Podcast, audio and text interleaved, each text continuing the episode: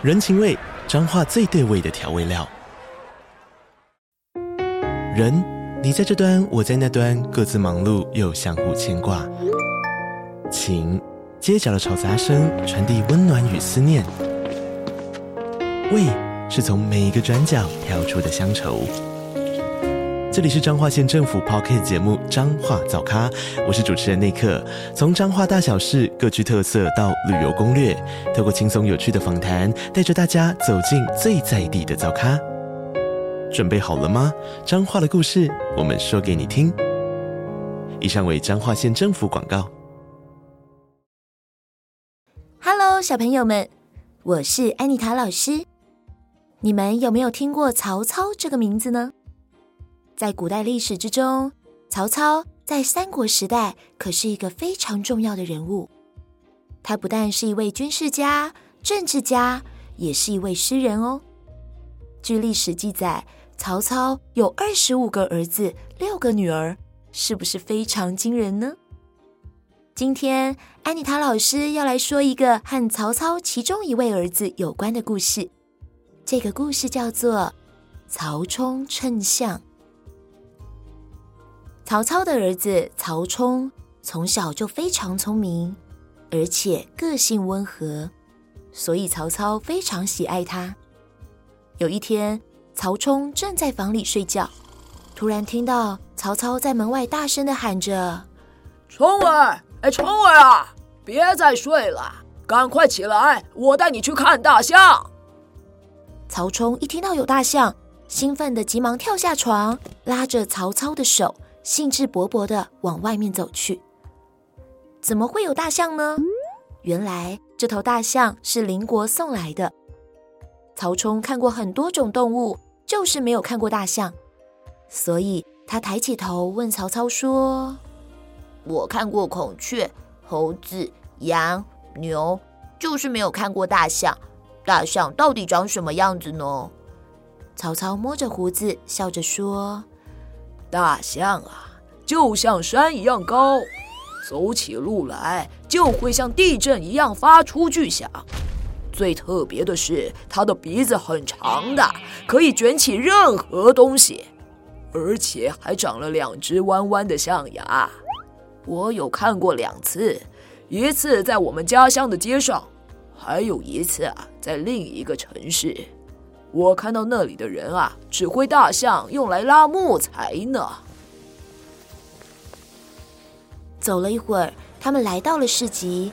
那头大象被关在一座栅栏里，不停地绕着栅栏走着，还用长鼻子卷起地上的草来吃。不过，当他把长鼻子伸出来向路人要东西吃的时候，胆小的人会吓得大叫。就连胆子大的人也都连忙退后，因为他们住的地方没有大象，所以所有人民跟官员都来看热闹。曹冲好不容易挤到了人群的最前面，抬起头，却只看到四只像柱子一样的象脚。看热闹的人都在惊叹地说：“哇，哎，它好高大哦！你看那鼻子好长，还会抓东西，哎，真好玩。”对呀，对呀。这时，有人拍了拍大象的脚，说：“这么大的身体，不知道会有多重哎。”大家开始纷纷讨论起来。我看呐，至少有一千斤吧。有人摇摇头说：“哎，我看不止哦，就至少有一千五百斤。”许多人附和的说：“没错，没错，我们称称看大象有多重，不就知道了。”又有人说。嘿，这个办法真不错耶！哎，只是我们要到哪里找那么大的秤呐？哎呦，要怎么让大象乖乖的走上去称呐？对呀，那样太困难了。就是嘛，太困难了啦，太困难了。曹操听到了之后，觉得很有趣，于是慢慢的走到大象旁边，笑嘻嘻的对大家说：“能称出这只大象有多重的人，我将重重有赏。”大家你看我，我看你，始终找不出办法。这时，曹冲走出来说：“我有办法称得出来。”围观的人说：“哈，你呀，你一个小孩子怎么有可能办法称得出大象有多重呢？我看是大象来称你还比较快。就是嘛，那个小孩子真好笑。曹操笑着摸了摸曹冲的头，说：“不要管他们，你告诉我可以怎么称呢？”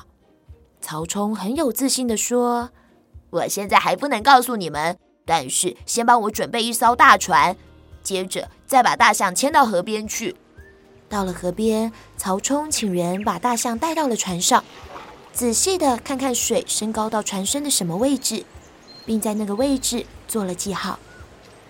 大家好奇地围在河边，等着看曹冲称大象，还有人偷偷的说：“哎呀，我看这只是小孩子在胡闹而已，他不可能称得出来的。”对呀，我觉得他真的不可能啦，小孩子而已。就是嘛。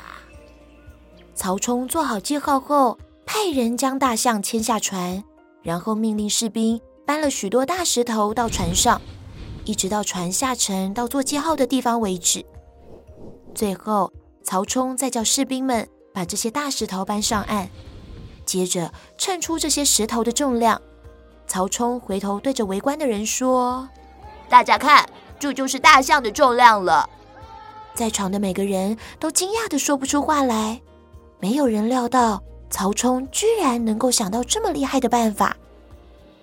这天过后，曹冲的聪明才智被广为人知。最后，大家都知道曹操有一位非常聪明的儿子，让曹操非常的骄傲。小朋友们，曹冲的这个办法是不是很聪明呢？据说这个时候曹冲才五六岁呢。如果今天要叫我来帮大象称体重，我一定也想不出这么聪明的办法。今天的故事就说到这边，我们下次再见喽，拜拜。